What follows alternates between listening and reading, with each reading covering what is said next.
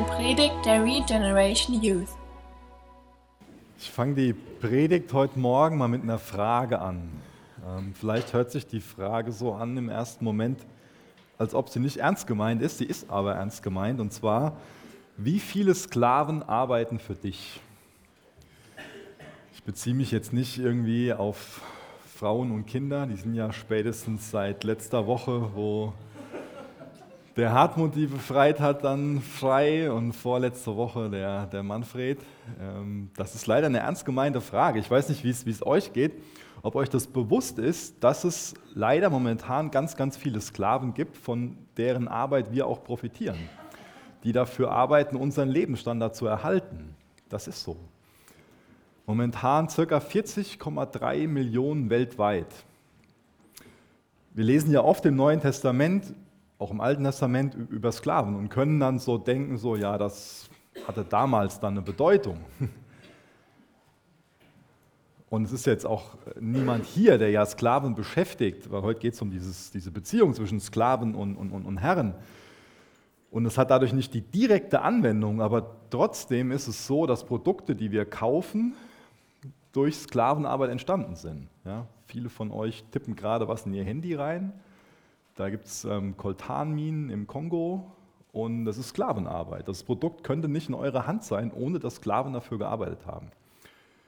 Die meisten von euch haben heute Morgen Kaffee getrunken und leider ist auch oft Kaffee ein Produkt von Sklavenarbeit. Oder viele haben, viele haben T-Shirts an. Auch das ist ein Riesenthema, zum Beispiel in Usbekistan, wo, wo Kinder arbeiten und Baumwolle pflücken. Um eine Definition von Sklaven zu geben, Sklaven sind Menschen, die gezwungen sind zu arbeiten, ohne dafür bezahlt zu werden, die ökonomisch ausgebeutet werden und dieser Situation nicht entkommen können. Und wie gesagt, von denen gibt es momentan 40,3 Millionen weltweit. Und leider ist gerade die Zahl der Sexsklaven in Deutschland und ganz Europa sich momentan rasant nach oben am entwickeln. Und das ist die Gesellschaft, in der wir leben wo wir oft gar nicht so ein Bewusstsein für haben. Vielleicht tue ich jemandem Unrecht, aber ich habe oft nicht so dieses Bewusstsein, dass wenn ich gewisse Produkte konsumiere und in diesem Land lebe, dass, dass das Fakten sind. 40,3 Millionen. Ich habe jetzt nicht die Zahl im Kopf, wie viele Millionen Deutsche es momentan gibt, aber es wird ungefähr so die Hälfte sein, die es weltweit gibt und unter diesen Bedingungen arbeiten. Und deswegen wäre es heute Morgen zu wenig. Bitte? Ja, heftig. Ja, ja. Und ich habe ja eben mit dieser Frage angefangen, wie viele Sklaven arbeiten für dich. Ähm, es gibt im Internet so eine, so eine Seite, die wohl recht ähm, zuverlässig ist. Ich habe dann so die Sachen eingegeben, wie viele Kinder ich habe und, und äh, so ein bisschen zum Lebensstandard. Dann kam die Zahl von 49 Personen raus, die irgendwo mit daran beteiligt gewesen sind, oft bei elektronischen Produkten oder anderen Dingen. Und das sollte uns schockieren und sollte uns auch äh, irgendwo so, dass wir uns die Frage stellen, wo müssen wir vielleicht unseren Konsum umstellen, wo, wo können wir was dagegen tun. Auch gerade durch den Text, ähm, den wir jetzt gemeinsam lesen werden aus Kolosser 3, Vers 22 bis 4, Vers 1, können wir auch dazu Dinge lernen. Aber es wäre jetzt nicht genug, wenn ich einfach nur heute Morgen, das war eigentlich so mein Plan, so, ich dachte so, hey, toll, das überträgst du einfach sofort aufs Thema Arbeitsethik und, und dass ich jetzt heute Morgen nur was zum Thema Arbeitgeber, Arbeitnehmer sage und wie, wie wir zu Gottes Ehre arbeiten können. Das wäre nicht genug gewesen. Das ist zu oft, dass wir solche Dinge überlesen, ohne dass uns dann sowas schockiert und wir ein Bewusstsein bekommen und dann auch da als Christ eher Salz und Licht sein können. Jesus, ich danke dir, dass wir heute Morgen als Gemeinde hier sein dürfen, zu deinen Füßen. Du bist Herr dieser Gemeinde und wir bitten dich, dass du geehrt wirst durch den Gottesdienst. Wir bitten dich, dass du durch dein Wort zu uns sprichst, dass du mir hilfst, deine Wahrheit auszulegen, dass die Gemeinde erbaut wird und ähm, dass wir dir ähnlicher werden. Das ist unser Ziel. Jesus, wir wollen mehr von dir, wollen mehr damit beschäftigt sein, dein, dein Reich zu bauen, dir zur Ehre zu leben. Lass du deinen Willen heute Morgen hier geschehen und schließt du uns bitte dein Wort auf. In Jesu Namen. Amen. Ich lese aus Kolosser 3, Vers 22 bis Kapitel 4, Vers 1. Ihr Sklaven, gehorcht in allem euren irdischen Herren, nicht in Augendienerei, als Menschengefällige, sondern in Einfalt des Herzens, den Herrn fürchtend. Was sie auch tut, arbeitet von Herzen als dem Herrn und nicht den Menschen. Da ihr wisst, dass ihr vom Herrn als Vergeltung das Erbe empfangen werdet. Ihr dient dem Herrn Christus. Denn wer Unrecht tut, wird das Unrecht empfangen, das er getan hat. Und da ist kein Ansehen der Person. Ihr Herren gewährt euren Sklaven, was recht und billig ist, da ihr wisst, dass auch ihr einen Herrn im Himmel habt. Dieser Text ist in eine Zeit hineingeschrieben, wo es im Römischen Reich, wo im Römischen Reich 15 bis 20 Prozent von der Bevölkerung Sklaven waren. Das war also ein ganz aktuelles Thema, was Paulus hier angesprochen hat. Und die haben unter ganz unterschiedlichen Bedingungen gelebt. Vielen von ihnen es natürlich total kratzig, die haben sehr unter den Bedingungen gelitten. Anderen ging es besser, die waren sehr gut ausgebildet und ähm, es gab sogar Sklaven, die Doktoren waren. Viele waren Erzieher, mussten sich in der Familie um wichtige Aufgaben kümmern. Gerade so in dem Haushalt von, von Reichen waren viele Sklaven integriert, denen es relativ gut ging und trotzdem waren sie Sklaven. Und das Entscheidende, was Paulus hier macht, was wir immer wieder in der Bibel sehen, ist, dass er die Verantwortung auf beiden Seiten betont. Das sind die Sklaven und das sind die Herren. Und beide bekommen Rechte und beide bekommen Pflichten. Und das ist eine ganz wichtige Sache, dass wir das hier ähm, verstehen, wenn wir den Text lesen. Dass beide Seiten Rechten, Rechte und Pflichten haben. Und das ist doch so ein Grundsatz von, von der christlichen Ethik, dass es so diese wechselseitige Verpflichtung gibt. Und das ist auch die Art und Weise, wie Paulus vom Grundsatz her die, Sklave, die Sklaverei abschafft und die Sklaven befreit. Das ist ein Gedanke, den ich nach und nach so entwickeln werde. Ähm, das muss ja nicht am Anfang schon, schon so klar sein.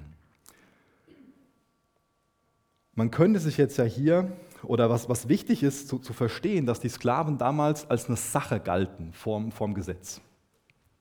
Die wurden als eine Sache betrachtet und nicht als eine Person. Und diesen Status, den ändert der Paulus durch viele Dinge, die er schreibt, aber auch gerade durch, durch den Text, den wir heute gelesen haben. Weil eine Sache, die hat keine, keine Rechte. Ja? Das ist eine Sache, die einfach nur behandelt wird. Damals war es so, dass Sklaven als eine Sache galten. Das heißt, die konnten ausgepeitscht werden von ihren Herren, gebrandmarkt werden, getötet werden. Der Herr besaß alle Rechte und der Sklave nur Pflichten. Aber jetzt ändert Paulus das, indem er das Evangelium anwendet. Jetzt hat der Sklave auch Rechte. Vielleicht verwundert dich das, wenn du durch den Text durchliest, dass Paulus so dieses Thema Sklaverei nicht anders angeht. Dafür wird er auch von dem einen oder anderen stark kritisiert. Eigentlich ist dann so dieser, dieser ist nicht meine Meinung, aber ist das, was schon mal so gesagt wird. Eigentlich müsste der Paulus doch hier viel deutlicher Stellung gegen Sklaverei beziehen. Eigentlich müsste er doch seine Stimme erheben, auf das Unrecht aufmerksam machen und sagen, Leute, das geht gar nicht, ihr müsst die Sklaven alle befreien, ihr dürft keine Sklaven haben und das ist ein Unrecht und das geht auf keinen Fall und das muss sich alles von jetzt auf gleich ändern. Warum erhebt der Paulus hier nicht deutlicher seine Stimme gegen das Unrecht der Sklaverei. Er hat nicht so seine Stimme erhoben in der Art und Weise, wie ich das vielleicht erwarten würde. Und trotzdem sehen wir die Früchte davon, dass die ersten Christen und Paulus so die ganze Ordnung im römischen Reich auf den Kopf gestellt haben. Die haben die ganze Gesellschaft massiv verändert und dazu beigetragen, waren die treibende Kraft da drin, dass die Sklaverei abgeschafft worden ist und dass die Sklaven befreit worden sind. Aber sie haben es nicht in dieser offensiven Art und Weise getan. Das finde ich ganz interessant, wenn wir uns so die ganze Geschichte ansehen. Ich denke, was wir daraus lernen können, ist, dass nicht immer der Löwe so am meisten Gutes tut, der am radikalsten, am lautesten brüllt. Wisst ihr, wir alle können relativ schnell auf Fehler aufmerksam machen. Wir alle können relativ schnell erkennen, wo Dinge falsch laufen und dann unsere Stimme auch erheben, mit dem Finger drauf zeigen und sagen, das geht gar nicht. Aber was passiert dadurch? Ja, wem wird dadurch geholfen? Wie gesagt, in der Art und Weise, wie Paulus das hier macht, hat sich nachher alles verändert. Die Sklaven wurden befreit, es gab eine neue Gesellschaftsordnung und so weiter. Und das finde ich interessant, dass gerade die ersten Christen auf die Kraft vom Evangelium vertraut haben. Paulus hätte sich jetzt hier als Politiker oder als Soziallehrer irgendwo aufführen können. Und es ist definitiv Fakt, dass da, wo das Evangelium wirkt und im Evangelium geglaubt wird, dass da, wo Jesus dann König wird, da hat das Evangelium ganz viele politische und auch sozial und auch so, soziale ähm, Folgen. Aber es fängt mit dem Evangelium an. Und das ist die Art und Weise, wie die ersten Christen und Paulus wirklich das römische Reich auf den Kopf gestellt haben. Das ist so spannend, sich mit der Geschichte auseinanderzusetzen. Die haben das Evangelium in Wort und Tat gepredigt. Das ist ja auch der Kontext von Kolosser 3, von dem Kapitel, wo wir drin sind, wo wir nie vergessen dürfen, was für Verse davor stehen. Es geht immer wieder darum, was das Evangelium ist, wer Christus ist und dann was durch den Glauben an ihn passiert, dass sich unser Herz ändert. Und das ist genau das, wo, wo es Paulus darum geht. Er muss nicht groß seine Stimme erheben und wie gesagt, dieser Löwe, der laut brüllt und sagen, so oh, und das und das und hier läuft was falsch und dort. Sondern Paulus geht das Herz des Problems an und unser Herz, das ist das Problem. Wir müssen von neuem geboren werden, damit wir dann neuen Menschen anziehen können. Das ist diese Sprache, die Paulus hier gebraucht. Das heißt, Paulus musste hier die Sklaverei nicht anprangern, weil er die auf eine viel schlauere Art und Weise besiegt hat. Paulus hat der Kraft des Evangeliums vertraut. Und das ist das, was wir machen sollten. Das ist unser Privileg und auch unsere Aufgabe, dass wir als wiedergeborene Gläubige das Evangelium weitergeben können. Das ist unsere Aufgabe, das quasi in die heutige Zeit zu übersetzen. Das Evangelium ändert sich nicht, aber die Worte und die Anwendung, die ändert sich ein Stück weit wieder von Zeit zu Zeit. Und das ist unsere Aufgabe, dass wir es so aussprechen, dass es Menschen verstehen können. Und im Evangelium liegt die Kraft. Das ist die Kraft Gottes zur Rettung. Wenn wir also so dem Evangelium glauben und den neuen Menschen anziehen, dann wird es unser Verhalten ändern. In den letzten Wochen haben wir gesehen, zum einen ähm, unsere Beziehung, unser Verhalten in, in der Ehe, unser Verhalten unseren Kindern gegenüber, und heute geht es dann um diese Beziehung zwischen Sklave und zwischen Herr. Und das eine oder andere, wir können das nicht eins zu eins übertragen, da wird mir dem Bibeltext nicht gerecht werden, aber das eine oder andere können wir natürlich für unsere Arbeit auch dazulernen. Für die Beziehung, die wir auf der Arbeit zu unseren Kollegen haben oder die ein Chef zu seinen Mitarbeitern hat, ein Mitarbeiter zu seinem Chef. Das ist wichtig, dass das Evangelium praktisch wird. Und das macht Paulus hier. Er wendet das Evangelium nach und nach so auf alle Bereiche von unserem Leben an. Ich habe vor kurzem schon mal darüber gepredigt, dass das Evangelium nicht nur so die Eintrittskarte in den Himmel ist, die wir irgendwie vorzeigen. Wir haben ein Gebet mitgesprochen, jetzt können wir sagen, okay, jetzt komme ich da rein, sondern das Evangelium ist dann das A bis Z von unserem Leben. Das ist nicht nur etwas, was wir jetzt sonntags morgens hören, wenn wir in Gottesdienst kommen, sondern was wir auf alle Bereiche von unserem Leben anwenden. Und da wird es immer mehr so, dass unser geistliches Leben unser Leben durchdringt. Das ist ja auch das, worum es dem Paulus hier geht. Zum Beispiel in Vers 4 von Kapitel 3 und auch in Vers 17 immer wieder diese Hinweise, dass Christus unser Leben ist. Und das ist so fatal, wenn wir von unserem geistlichen Leben nur so diese, diese Denkweise haben, ja, das ist das, was dann ähm, im Gemeindegebäude passiert. Oder das ist das, was ähm, morgens früh passiert, wenn ich meine Bibel raushole und stille Zeit habe. Das ist total kostbar, wenn wir ganz lebendige Treffen als Gemeinde haben. Und das ist total kostbar und wichtig, dass du schon morgens früh eine Zeit im Gebet hast, eine Zeit im Wort hast. Aber das, wo es doch Jesus darum geht, ist, dass wir 24 Stunden mit ihm leben und dass das Evangelium eine Anwendung auf alle Bereiche, auf alle Stunden des Tages findet. So auch hier, wo, wo Arbeit einfach ein, ein wichtiger Teil ist. Ein ganz wichtiger. Da gehen so viele Stunden, die wir da investieren, die wir damit verbringen, zu arbeiten.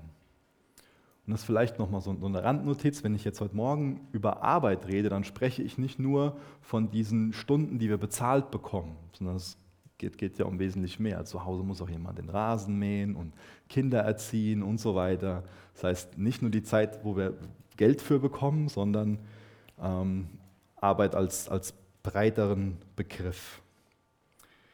In Vers 23 habe ich eben gelesen, was ihr auch tut, arbeitet von Herzen als dem Herrn und nicht den Menschen.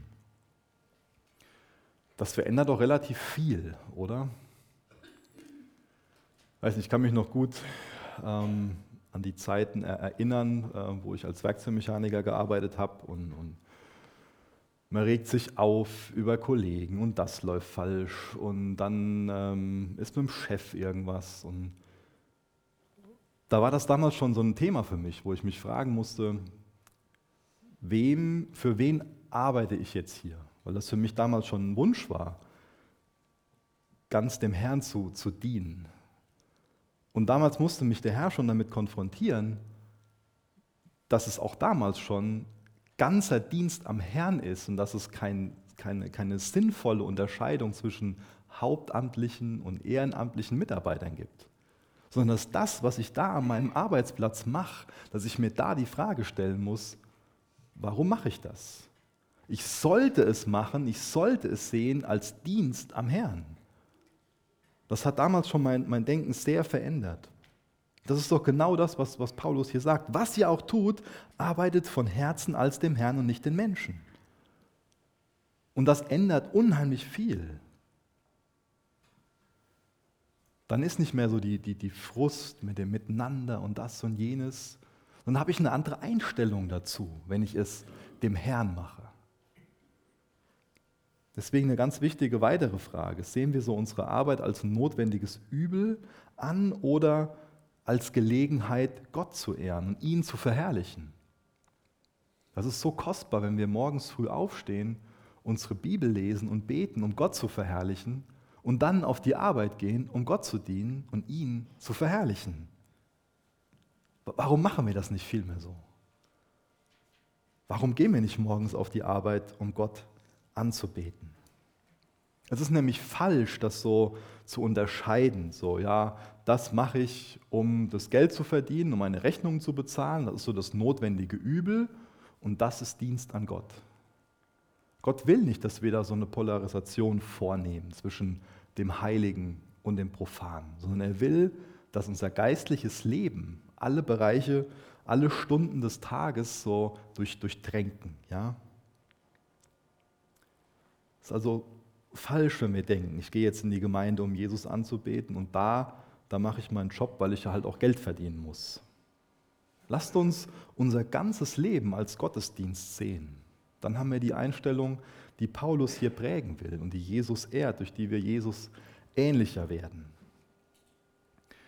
Um das ganze Thema Arbeit noch ein bisschen besser ähm, verstehen zu können und vor allen Dingen den Stellenwert, das Denken über Arbeit was, was, was, ja, wie, wie Gott Arbeit denkt, verstehen zu können, ist es jetzt wichtig, dass wir mal einen kurzen Ausflug nochmal ins Alte Testament machen. Und zwar auf die ersten Seiten der Bibel, so zu 1. Mose 1, da werde ich gleich ab äh, Vers 27 lesen.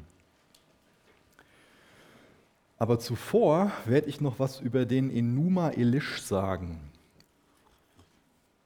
Ihr kennt vielleicht die wenigsten von euch, aber das ist, um es kurz zu erklären, ein babylonischer Schöpfungsmythos. Und ich finde es ganz interessant, wie das Thema Arbeit da erklärt wird und auch was für ein Gottesbild da vermittelt wird. Da werden die Götter als müde dargestellt, die sich dann bei Marduk, dem König der Götter, beschweren. Und der Marduk, der hat dann eine, eine Idee, und er denkt sich, ach, die Arbeit, die können wir auch outsourcen. Ja, das können wir auch verlagern. Wir schaffen jetzt einfach Menschen und die müssen dann die Arbeit machen, damit wir Götter nicht mehr müde sind, damit wir unsere Ruhe haben. Ich lese das mal vor, sechste Tafel, 35 ähm, und 69. Marduk erzählt eher seinen Plan. Er will Menschen aus Blut erschaffen, damit sie die Mühsal der Götter tragen und die Götter dadurch ihre Ruhe haben. Nun erschafft er aus seinem Blut die Menschen und legt ihnen den Dienst für die Götter auf. Ich finde das interessant, was da steht. Und das ist das, so ein Thema, was ganz viele Schöpfungsmythen miteinander äh, verbindet, dass die Götter müde sind und dass Arbeit so eine Last für sie ist. Und dass sie sich deswegen dazu durchringen und sagen, okay, das ist der Grund, warum wir jetzt Menschen schaffen, damit der Mensch sich abmühen kann und damit wir unsere Ruhe haben. Das heißt, für sie ist Arbeit eine Last, die sie loswerden wollen. Und jetzt lesen wir mal in 1. Mose 1 ab Vers 27. Da wird uns ein ganz anderes Gottesbild vermittelt und da wird uns auch ein ganz anderes Denken über Arbeit vermittelt. Und da ist es wichtig, dass wir uns dann konsequent die Frage stellen, ob unser Denken über Arbeit und über Gott mehr von der Bibel geprägt ist oder vielleicht auch von so einem babylonischen Schöpfungsmythos. Ich lese Genesis 1, 1. Mose 1, 27 und 28. Und Gott schuf den Menschen nach seinem Bild. Nach dem Bild Gottes schuf er ihn. Als Mann und Frau schuf er sie. Und Gott segnete sie und Gott sprach zu ihnen, seid fruchtbar und vermehrt euch und füllt die Erde und macht sie euch untertan und herrscht über die Fische des Meeres und über die Vögel des Himmels und über alle Tiere, die sich auf der Erde regen. Wenn wir den Text genau durchlesen, erkennen wir, warum Gott uns geschaffen hat. Das wird hier beschrieben. Und da steht definitiv nichts davon, dass wir als Arbeitssklaven erschaffen worden sind, sondern wenn wir auch so die ersten zwei Kapitel lesen, sehen wir, dass Gott uns geschaffen hat als ein Gegenüber, mit dem er Gemeinschaft haben will, dass er uns geschaffen hat und die Schöpfung anvertraut hat. Gott hat aus nichts etwas geschaffen, etwas in Existenz gesprochen, dann quasi die Schöpfung erarbeitet an sechs Tagen. Und der Mensch hat dann die Aufgabe, die Schöpfung zu bewahren und zu beherrschen. Das heißt, es gab das Thema Arbeit schon vor dem Sündenfall, ganz wichtig. Ja, Damals war es nicht so, dass Adam und Eva da im, im Garten Eden Erdbeerwettessen gemacht haben und darum geeifert haben, irgendwie wer brauner wird oder so, sondern Arbeit war damals schon so ein, so ein Ding. Ja, wir, wir lachen darüber, aber ich glaube, eine ganz wichtige Anwendung davon ist, ist, dass wir so dieses Idealbild haben, ja, wenn wir doch von unserer Arbeit erlöst würden, den ganzen Tag nichts tun könnten. Ja? Das ist nämlich Unsinn. Wir sind geschaffen, um zu arbeiten. Das ist ja schon mal auch, auch eine Idee, die ich häufig höre. Ich arbeite ganz viel und äh, so und so kann ich erfolgreich sein. Da kann ich mit 40 dann meine Seele baumeln lassen, weil ich dann nicht mehr arbeiten muss. Und dann kann ich einfach durch Nichtstun glücklich sein. Aber durch Nichtstun werden wir nicht glücklich, weil wir dazu geschaffen sind, zu arbeiten. Gott setzt uns als Verwalter ein und sagt uns, hier ist die Schöpfung macht was drauf, draus, ja? zivilisiert die, kultiviert die, macht was draus, beherrscht sie, bewahrt sie und entwickelt die Schöpfung nach meinen Gedanken, mir zur Ehre. Wir lesen hier davon, wir sollen Gott anbeten, indem wir fruchtbar sind, die Erde untertan machen, über sie herrschen. Keine billigen Sklaven, sondern ein Stück weit Partner Gottes. Nicht falsch verstehen. Das Wort Partner, ich weiß, da stößt sich vielleicht der ein oder andere dran. Aber wir lesen auch in 1. Korinther 3, Vers 9 davon, dass wir Mitarbeiter Gottes sind. Das ist auch wieder die gleiche Sprache. Wir bleiben Geschöpfe. Gott schafft aus dem Nichts und wir bekommen dann was anvertraut und sollen ihm zur Ehre was daraus machen. Als seine Mitarbeiter, seine Partner, nicht diese Sklaven. Und da lesen wir davon, das ist auch ganz wichtig in dem Zusammenhang zu verstehen, dass wir nach dem Bild Gottes geschaffen sind. Was heißt das denn, dass wir nach dem Bild Gottes geschaffen sind? das könnte man auch mit Statue übersetzen. So eine Statue, das ist ja eine sichtbare Repräsentation von einem unsichtbaren Wesen. Das heißt, auch damals war es so, dass eine Statue in einen Tempel gestellt worden ist, damit die Leute sich vorstellen können, welchen Gott sie anbeten. Das, das ist das Bild, was hier aufgegriffen wird. Ja. Das ist ähm, wichtig, das, das zu verstehen, dass, dass diese Worte ja in eine gewisse Zeit hineingesprochen worden sind und auch in einem gewissen Sinn verstanden worden sind. Und so ist damals Bild Gottes verstanden worden. Da ist eine Statue Gottes. Das heißt, Gott hat uns als Statuen von ihm geschaffen, um ihn zu repräsentieren. Er ist unsichtbar, aber diese Statue ist dazu da, um sichtbar zu machen, wie er ist. Das heißt, in der Art und Weise, wie wir leben, sollen wir sichtbar machen für den Rest der Schöpfung, wie er ist. Damals wurde eine Statue in den Tempel gestellt und gesagt, so ist Gott. Die ist dahingestellt worden als eine Hilfe, um Gott anbeten zu können. Und Gottes Tempel ist der gesamte Kosmos und er stellt uns die Menschen hinein, um der ganzen Schöpfung zu zeigen, so ist Gott. Deswegen sollen wir uns seinem Wesen, seiner Natur gemäß verhalten, um sichtbar zu machen, wie er ist. Und dieser Begriff Bild Gottes, der wurde damals häufig verwendet, aber nur für eine Person. Und das ist für den König. Das heißt, damals waren die Menschen davon überzeugt, dass die Könige eine ganz besondere Beziehung zu Gott haben und dass sie ein besonderes Wissen über Gott haben, was die Menschen im Gegensatz zu dem König gar nicht haben können.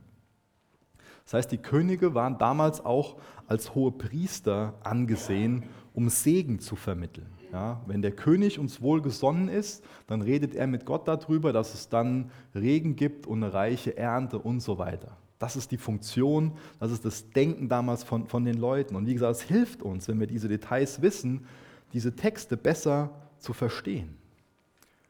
Und jetzt sagt uns dieser Text, dass nicht nur der König dieses Bild Gottes ist, sondern dass jeder Mensch dieses Bild Gottes ist. Und das ändert doch unheimlich viel. Das stellt uns Menschen auf eine Stufe. Ja? Dann ist es nicht mehr so, dass irgendwie unterschiedliche Herkunft oder Hautfarbe was ändern. Dann ist es nicht so, dass der König, weil er halt einer gewissen Abstammung ist, eine besondere Stellung hat. Und das macht uns klar, dass wir diese Unterkönige sind, die die Schöpfung in Gottes Interesse beherrschen sollen. Viele von euch haben Kinder, und äh, meine Kinder, die verkleiden sich unheimlich gerne und spielen dann irgendwelche Rollen. Vielleicht ist das bei euch auch so, meine Tochter will immer Prinzessin sein. Ja? Sie ist immer die Königin. Und mein Sohn will natürlich immer irgendein Held sein, ein König sein. Warum ist das so? Ich glaube, das ist so, weil wir geschaffen sind, wie wir eben gelesen haben, um zu herrschen. Das ist ganz, ganz viel diese Königssprache, dieses Bild Gottes und, und Herrschen. Und wir Deutschen bekommen, wenn es um Herrschen geht, oft Bauchschmerzen, weil wir das als was Negatives sehen. Und dann vielleicht so denken können, wie, ich soll herrschen, was ist jetzt für eine Anwendung für mich? Ich soll herrschen? Und wir sollten herrschen als was ganz Positives sehen.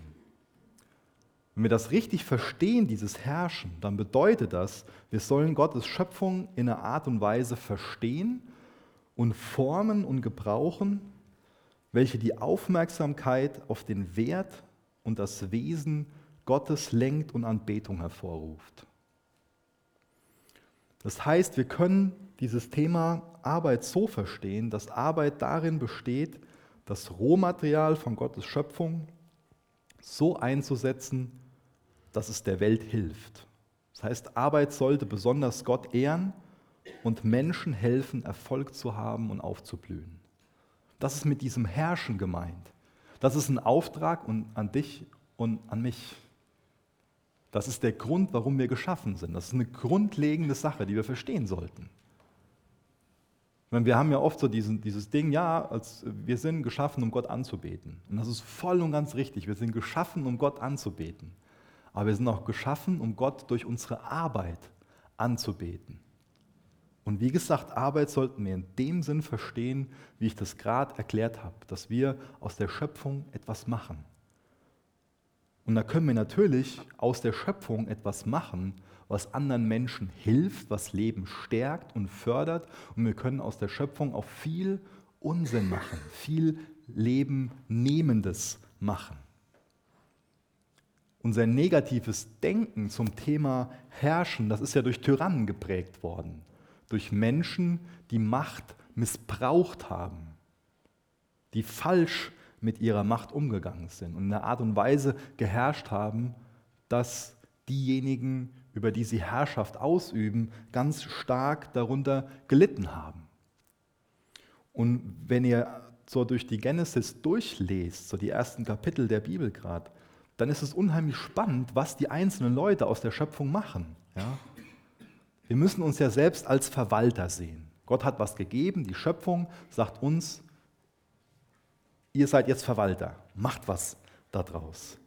Und dann lesen wir davon, dass Leute ganz unterschiedliche Dinge aus der Schöpfung machen. Der eine, der baut ein Musikinstrument und ähm, ja, komponiert Musik. Dann lesen wir von, von Technik von Ackerbau. Das heißt, wenn wir jetzt ein Feld zur Verfügung haben, dann ähm, kann der eine dann da was anpflanzen, der andere entwickelt Technik, der andere holt Bodenschätze aus der Erde, der andere stellt eine Kuh drauf und, und ist ganz unterschiedlich. Und alle folgen diesem Auftrag, den wir Menschen haben. Dass wir dann die Schöpfung in Gottes Absicht beherrschen. Aber wir lesen am Anfang auch davon, dass ganz viel Schlechtes aus der Schöpfung gemacht wird. Der Noah ähm, legt einen Weinberg an und, und betrinkt sich. Wir lesen von Inzest, Polygamie und fängt schon ganz früh so die systematische Unterdrückung der Frau an, ganz viel Gewalt, der erste Brudermord. Das ist so dieses Paradoxe, dass wir Menschen auf der einen Seite wunderbare Dinge aus der Schöpfung gemacht haben dass da Leute dazu fähig gewesen sind, die Sistinische Kapelle zu erbauen oder dass andere, dass zum Beispiel Händel dann den Messias komponiert hat, dass es italienisches Essen gibt, dass es die Raumfahrt gibt. Ja? Unzählige Dinge könnte man nennen. Aber leider muss man auch solche Dinge nennen, wie ich am Anfang genannt habe. 40,3 Millionen Sklaven. Auch das ist unser Menschenwerk. Rassismus, Hiroshima, den Holocaust, ISIS. Unzählige Dinge könnten wir anfügen, wo wir auf der einen Seite sagen können, dazu ist der Mensch fähig. Und wo wir auf der anderen Seite sagen müssen, ganz enttäuscht, ja, auch dazu ist der Mensch fähig. Wir haben also ganz viel Potenzial zum Guten und auch zum Schlechten. Das heißt, wir können Leben spenden so herrschen, dass wir dadurch Leben spenden, dadurch Leben unterstützen zumindest oder auch Leben nehmen. Und da haben wir in den letzten Wochen ja auch schon viel zu dem Thema gehört, wie wir in einer Art und Weise in Anführungsstrichen herrschen können, ich sag mal leben können, dass wir dadurch Leben unterstützen.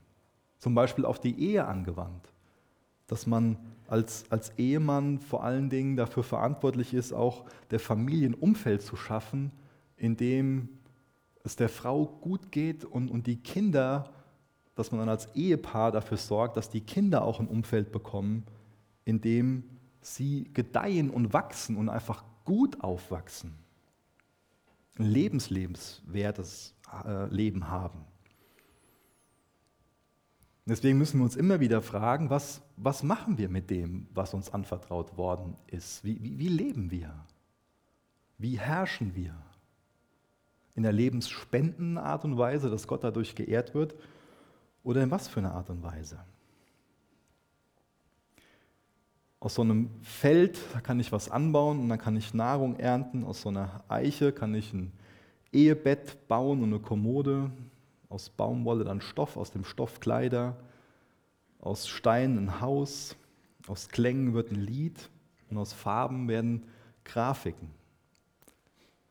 Das, was wir jetzt eben gelesen haben, das bezeichnen Theologen als das kulturelle Mandat. Kultur, das kommt von Kultivieren. Das heißt, wir haben den Auftrag, aus Rohmaterial was Tolles, was Kultiviertes zu machen. Das heißt, die Schöpfung ist kein Produkt, sondern die Schöpfung sollten wir sehen wie so ein Open-Source-Projekt, wo sich alle nach Gottes Spielregeln beteiligen sollen und was daraus machen sollen. Und dazu ist unsere Arbeit da. Das ist der Grund, warum wir geschaffen wurden, um durch unsere Arbeit hindurch Gott zu ehren und das Potenzial zum Guten zu nutzen und nicht, wie wir gesehen haben, was auch möglich ist, zum, zum Schlechten. Deswegen immer wieder die Frage, wie werden wir das von Gott geschaffene zu seiner Ehre nutzen? Gott macht uns auch auf ein Muster aufmerksam ähm, durch die Schöpfung. Er hat an sechs Tagen gearbeitet und hat dann einen Tag geruht, hat aus der Erde einen Ort gemacht, auf dem Leben gedeihen kann und Gott hat sich dann am siebten Tag das angeschaut, was er gemacht hat, und es war sehr gut. Er hat sich über seine Arbeit gefreut. Ist auch da wird immer wieder Arbeit als was ganz Positives gesehen. Nach getaner Arbeit hat er sich gefreut. Das ist sehr gut, was er gemacht hat, was er geschaffen hat. Große Zufriedenheit entsteht da. Das heißt, Gott war hier nicht fertig und müde, wie der Marduk, der in diesem Schöpfungsmythos beschrieben worden ist, sondern hat sich gefreut über das, was er geschafft hat, was er gearbeitet hat, was er geschaffen hat. Aber das gibt uns natürlich auch einen Hinweis darauf, wenn wir in Gottes Ebenbild geschaffen sind und er in der Art und Weise arbeitet, dass wir in derselben Art und Weise arbeiten sollen. Das heißt, dass wir sechs Tage arbeiten und dann einen Tag Ruhe haben, dass wir auch da so eine Balance brauchen.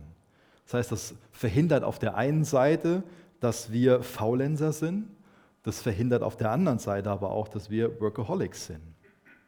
Das heißt, Arbeit ist für uns eine essentielle Sache, aber unser Menschsein, das macht viel mehr aus, als nur zu arbeiten. Das heißt, auch in der Art und Weise, wie wir arbeiten und wie wir ruhen, bewusst sollten wir Gott ehren. Arbeit ist eine wichtige Sache, aber wir sollen uns auch nicht von ihr vereinnahmen lassen. Aber wir sollen arbeiten. Ich lese noch kurz zwei Verse aus dem Neuen Testament ähm, vor. Ihr müsst ja nicht unbedingt mit aufschlagen. In 2. Thessalonicher 3, Vers 10 steht, wenn jemand nicht arbeiten will, soll er auch nicht essen. Und dann in 1. Timotheus 5, Vers 8, wenn jemand nicht für seine Familie sorgt, ist er schlechter als ein Ungläubiger. Hier geht es nicht um Menschen, die gerne arbeiten wollen und nicht arbeiten können. Das ist ganz wichtig. Das ist schlimm, wenn jemand gerne arbeiten will, aber nicht die Möglichkeit dazu hat. Hier geht es um Menschen, die sich bewusst für Faulheit entscheiden und durch irgendwelche anderen Wege dann es sich wünschen, dass die Familie ernährt wird oder man, man selbst. Das ist eine Sache, die, die nicht sein kann. Das heißt, wenn wir es können, dann sollen wir unseren eigenen Lebensunterhalt verdienen. Und dann können wir Christus verherrlichen in unserer Arbeit, indem wir für unsere eigenen Finanzen sorgen. Das ist eine Sache, wie wir Gott durch unsere Arbeit verherrlichen, indem wir für unseren eigenen Lebensunterhalt sorgen. Wir verherrlichen ihn aber auch in der Art und Weise, wie wir mit dem Geld umgehen, was wir durch unsere Arbeit bekommen. Wir können unserem Nächsten auch damit helfen, auch ähm, gute Verwalter sein, dass, dass wir Geld in Gottes Reich investieren und so weiter. Das ist wichtig, dass wir immer wieder konkret werden. Wie verherrliche ich Gott denn jetzt durch meine Arbeit? Das hat nämlich ganz viele Anwendungen, von denen ich jetzt schon ein paar gegeben habe und nach und nach immer mehr geben will. Und die Stellen, die wir jetzt gelesen haben im Alten Testament, die beschreiben ja den Zustand vor dem Sündenfall. Es war mir also wichtig, ähm, auch zu erklären, dass es Arbeit schon vor dem Sündenfall gab und jetzt nichts ähm, Neues ist, dass wir nur arbeiten müssen und dass, es, dass die Arbeit ein Fluch ist. Sondern Arbeit kann auch ein Segen sein, je nachdem, in was für eine Art und Weise wir arbeiten. Aber natürlich liegt der Fluch der Schöpfung auch auf der Arbeit. Aber wie gesagt, Arbeit ist nicht der Fluch, sondern die Sorgen zum Beispiel, die wir uns beim Arbeiten machen, die Müdigkeit, Rückschläge, Frustration, Das begegnet uns ja alles bei unserer Arbeit. Das ist Fluch, aber die Arbeit an sich kann einfach ein großer Segen sein, den wir zur Ehre Gottes nutzen können. Und da komme ich wieder zu Kolosser 3, Vers 22. Da ist ja davon beschrieben, dass wir nicht in Augendienerei als Menschengefällige, sondern in Einfall des Herzens dienen sollen. Das wird hier auf die Sklaven bezogen. Aber das sollten wir auch auf uns alle beziehen, dieses Thema Augendienerei.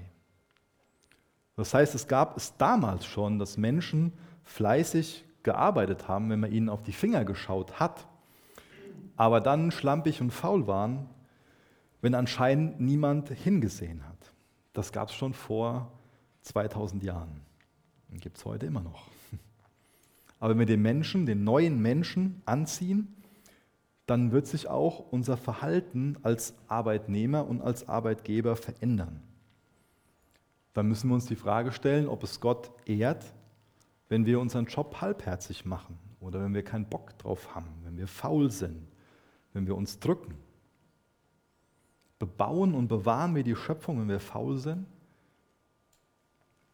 Es kommt ja schon mal vor, dass, dass jemand seine Faulheit und auch Unehrlichkeit, Nachlässigkeit, seine schlampige Arbeit damit begründet, dass er sich ungerecht behandelt sieht. So nach dem Motto, ja, der Chef, der behandelt mich ungerecht und äh, da hat es ja gar nicht verdient, dass ich einen guten Job mache. Also es ist quasi Rechtfertigung so, der verhält sich falsch, kann ich mich auch falsch verhalten. Aber das kann ich ja nicht als Begründung liefern, wenn ich meinen Job nicht für meinen Chef mache, sondern wenn ich meine Arbeit als Dienst an Gott sehe. Weil Gott hat sich mir nicht falsch gegenüber verhalten. Wenn ich sein Verhalten mir gegenüber sehe, sehe ich nur die große Gnade, dass er seinen einzigen Sohn für mich hingegeben hat, geopfert hat, damit ich neues Leben haben kann. Das heißt, ich kann diese Ausreden nicht mehr bringen, wenn ich meinen Job so mache, dass ich Gott dadurch ehren will und als Dienst an ihm sehe. Das heißt, wenn Gott uns also als seine Ebenbilder an die Arbeit setzt, an die Arbeit stellt, dann sollten wir die gewissenhaft machen, kreativ machen. Und wir könnten so viele andere Punkte einfügen. Was ist denn der Charakter Gottes? Was sind denn seine Eigenschaften? Und diese Eigenschaften, wo wir viele von kennen und durch sein Wort noch viel mehr kennenlernen können, die sollten durch das Werk unserer Hände wiedergespiegelt werden. Gewissenhaft, treu, ehrlich, gütig, sind das Dinge, die unsere Arbeit sichtbar machen.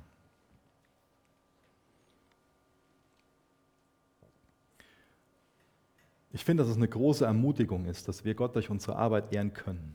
Und wir können ihn auch durch unsere Arbeit ehren, indem wir, wie ich das eben am Anfang schon beschrieben habe, dieses, das geistliche Leben sich durch unseren Alltag durchzieht, indem wir auch den Kontakt mit ihm haben auf der Arbeit. Denn das, was ich hier erkläre, kann natürlich der eine oder andere denken, ja, der Micha, der ist ja Pastor, der hat ja schön reden. Aber ich weiß, wie, wie das ist und ich weiß, dass das nichts Einfaches ist so. Aber was, was für ein Trost, was für eine Hoffnung, dass wir wissen, dass Gott bei uns ist im Alltag, dass wir diese Dinge mit ihm bewegen können, dass ich auf der Arbeit nicht alleine irgendwie da stehe, sondern dass Jesus auch da an meiner Seite ist, dass ich ihm sagen kann, das ist gerade meine Herausforderung, bitte hilf mir dabei, dass ich meinen Kollegen, der sich falsch mir gegenüber verhält, segnen kann durch ein Gebet. Dass der Heilige Geist mich an einen Vers erinnern kann, der mich gerade wieder ermutigt. Was für ein Trost, dass ich so Gott verherrlichen kann auf der Arbeit, indem ich Gemeinschaft mit ihm habe, durch den Tag hindurch und das nicht nur als sowas sehe, dass ich morgens meine stille Zeit mache und dann mache ich einen Haken dahinter und dann war es das für den Rest den Tag. Das ist ja nicht Sinn und Zweck der Sache, oder? Sondern ich ehre Gott an meinem Arbeitsplatz, indem ich auch dort Gemeinschaft mit ihm habe. Und das kann ganz unterschiedlich aussehen. Wir haben ganz unterschiedliche Arbeitsplätze, dann muss das auch ganz unterschiedlich aussehen. Aber gerade Gebet, gerade das, das segnende Wort von, von einem anderen ist so wichtig. Ich lese nochmal den Vers 24 aus Kolosser 3 vor. Da ihr wisst, dass ihr vom Herrn als Vergeltung das Erbe empfangen werdet. ihr dient dem Herrn Christus. Dieses Empfangen, das ist ein Wort, da haben die Sklaven damals an sich nur was ganz Negatives mit verbunden, nämlich das Empfangen von einer Züchtigung, von einer Strafe. Aber Paulus benutzt es jetzt hier mit der Verheißung von einer Belohnung, von einer Erbschaft. Auf Erden, da wird kein Sklave seinen Herrn beerben. Das ist undenkbar. Nach römischem Recht durften die Sklaven kein Eigentum besitzen. War einfach verboten. Die durften kein Eigentum besitzen. Und jetzt bekommen die, das ist umso erstaunlicher, ein Erbe, Eigentum versprochen. Und auch das gibt uns doch ganz viel Hoffnung, ganz viel Mut, ganz viel Ermutigung für unsere tägliche Arbeit, dass neben so einer himmlischen Belohnung jeder irdische Lohn verblasst, aber auch jede irdische Benachteiligung verblasst neben dieser himmlischen Belohnung. Das ist uns doch Trost, oder? Auf der Arbeit werden wir vielleicht hier und da ungerecht behandelt, ja. Und das ist eine Last für uns, das kann uns quälen, ja. Aber denk an diese himmlische Belohnung, die der Herr, der Schöpfer des Universums dir versprochen hat. Das gibt dir Mut und neue Kraft, gerade dann, wenn du schwer zu tragen hast. Das ist eine wunderbare, eine ja, eine hoffnungsvolle Perspektive, die wir haben sollten. Und das ist ja keine Sache, die ich euch heute Morgen verspreche, sondern das ist Gottes Wort. Das ist Gott, der uns das verspricht. Und da steht in Vers 25, denn wer Unrecht tut, wird das Unrecht empfangen, das er getan hat. Und da ist kein Ansehen der Person. Das ist zum einen so eine Ermahnung an denjenigen, der Unrecht tut, aber das ist auch eine Ermutigung für den, der unter so einer ungerechten Bedingung arbeiten muss, der das sehr darunter leidet, wie er behandelt wird. Es gibt viele komplizierte Situationen am Arbeitsplatz und viele leiden darunter. Sich vielleicht der Chef falsch verhält. Und durch diese Sachen, durch die Einstellung dazu, durch die Art und Weise, wie dann Jesus meinen Alltag anders prägt, wie ich anders arbeite, weil ich die neue Kleidung von ihm angezogen habe, kann ich das eine oder andere einfach besser angehen. Aber es kann auch sein,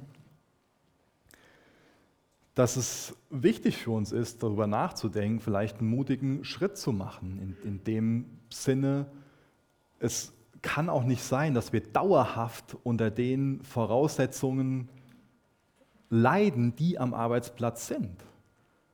Es gibt verschiedene Zeiten und es gibt auch die Situation, dass Leute einfach mit, mit dem Job, den sie machen, überhaupt nicht klarkommen, weil sie sich von ihren Fähigkeiten und Gaben einfach da falsch fühlen. Da will ich auch heute Morgen nicht hergehen und sagen, du musst durchhalten bis ans Ende. Wie gesagt, es gibt Zeiten, da müssen wir kämpfen und, und durchhalten, aber es kann auch sein, dass wir sagen müssen, nee, ich versuche nochmal was anderes, auch wenn ich, wenn ich älter bin. Das ist in den meisten Fällen auch möglich, aber bestimmt auch mit viel Unsicherheit und, und Kosten verbunden. Aber lass dir Mut machen, dann bewusst einen Job zu suchen, wo du von deinen Fähigkeiten reinpasst und auch von dem, wo dein Herz für schlägt, wenn du genau dieses Ziel hast mit Arbeit, warum Gott auch Arbeit eingesetzt hat. Und dann noch zu dem ersten Vers aus dem vierten Kapitel, den wir eben schon mal gelesen haben. Ihr Herrn gewährt euren Sklaven, was recht und billig ist, da ihr wisst, dass auch ihr einen Herrn im Himmel habt. Wir haben eben auch davon gelesen, dass es da kein Ansehen der Person gibt. Und weil es kein Ansehen der Person gibt, spricht Paulus hier nicht nur die Sklaven an, sondern auch die Herren. Auch die werden zur Rechenschaft gezogen. Auch die Herren, die haben einen Herrn im Himmel. Und das erzeugt hoffentlich bei uns allen Gottesfurcht, dass wir wissen, es gibt einen Herrn der Herren. Es gibt einen, der über allem steht. Denn wir brauchen alle Gottesfurcht, um mit den, den Möglichkeiten, den Beziehungen und der Macht umzugehen, die wir haben. Denn jeder, der Macht hat, steht auch in Gefahr, Macht zu missbrauchen. Und jeder Mensch hat Macht. ob uns das bewusst ist oder nicht. Der eine hat mehr Macht, der andere weniger. Und wie gesagt, wir alle stehen in der Gefahr, Macht zu missbrauchen. Aber das Wunderbare ist, dass Macht so ihre Gefährdung verliert, wo sie unter der Macht von demjenigen ausgeübt wird, der alle Macht hat, nämlich Gott. Der sagt uns, wie wir Macht ausüben sollen. Der Benny hat eben am Anfang vom Gottesdienst diese Verse vorgelesen aus Markus 10. Ja, wer der Größte im Reich Gottes sein will, soll sich zum Diener aller machen. So sollten wir sein als Arbeiter, als Arbeitgeber, als Ehemänner, als Ehefrauen, als Kinder. Die Bibel nennt das dienende Leiterschaft. Das heißt, es ist Macht verliehen worden. jede Macht, die jemand auf der Erde hat, ist nur geliehene Macht. Und die ist geliehen worden, um nach Gottes Interesse damit umzugehen, dass die Schöpfung blüht, kultiviert, zivilisiert, dass Familien ihm zur Ehre entstehen.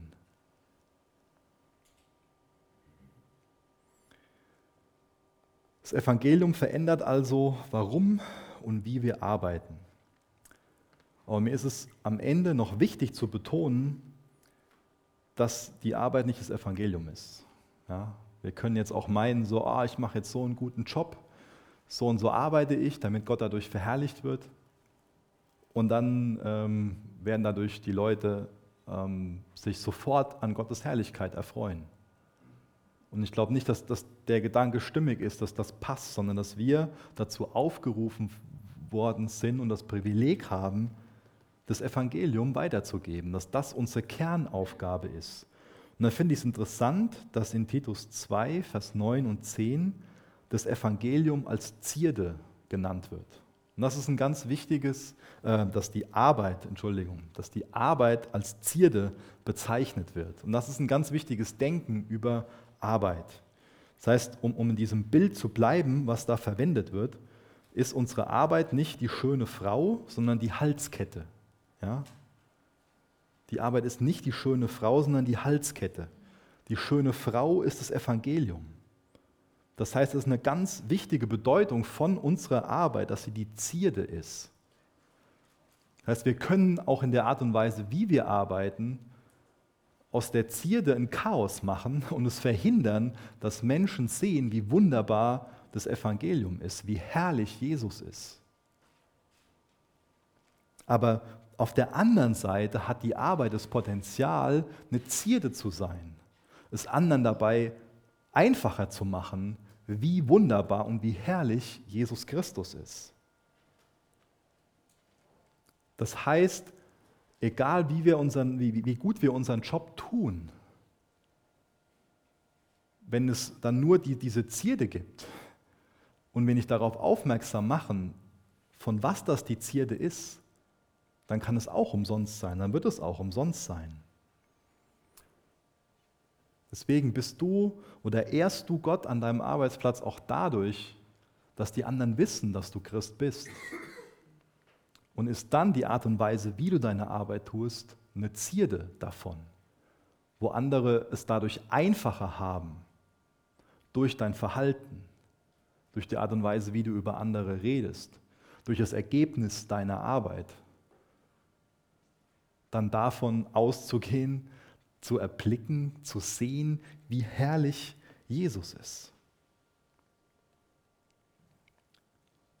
Und wenn das so ist, dann verherrlichen wir Jesus auch durch unsere Arbeit, wenn wir so diese entstandenen Beziehungen als ein Geschenk Gottes nutzen, um das Evangelium weiterzusagen und um anderen praktisch zu helfen.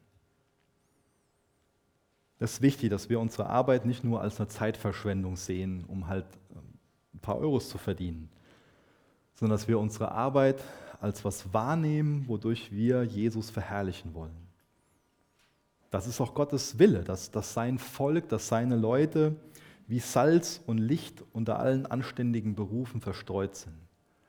Er möchte bekannt gemacht werden. Er will, dass wir deutlich machen, dass es Rettung, dass es Leben und dass es Freude bedeutet, ihn zu kennen, ist die Art und Weise, wie du arbeitest, davon ein Zeugnis. Jesus ruft uns nicht aus der Welt hinaus. Er nimmt uns nicht die Notwendigkeit von der Arbeit weg. Er macht die Gesellschaft und die Kultur nicht kaputt. Du bist in die Welt hineingestellt, um da Salz und Licht zu sein.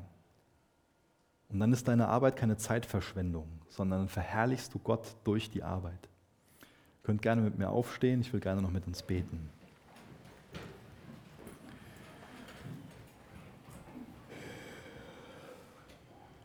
Herr, wir wollen die Zeit, die, uns, die du uns gegeben hast, nicht vergeuden. Wir wollen unser Leben nicht vergeuden, sondern dir zur Ehre leben. Wir wollen dich ehren durch die Art und Weise, wie wir arbeiten, Herr.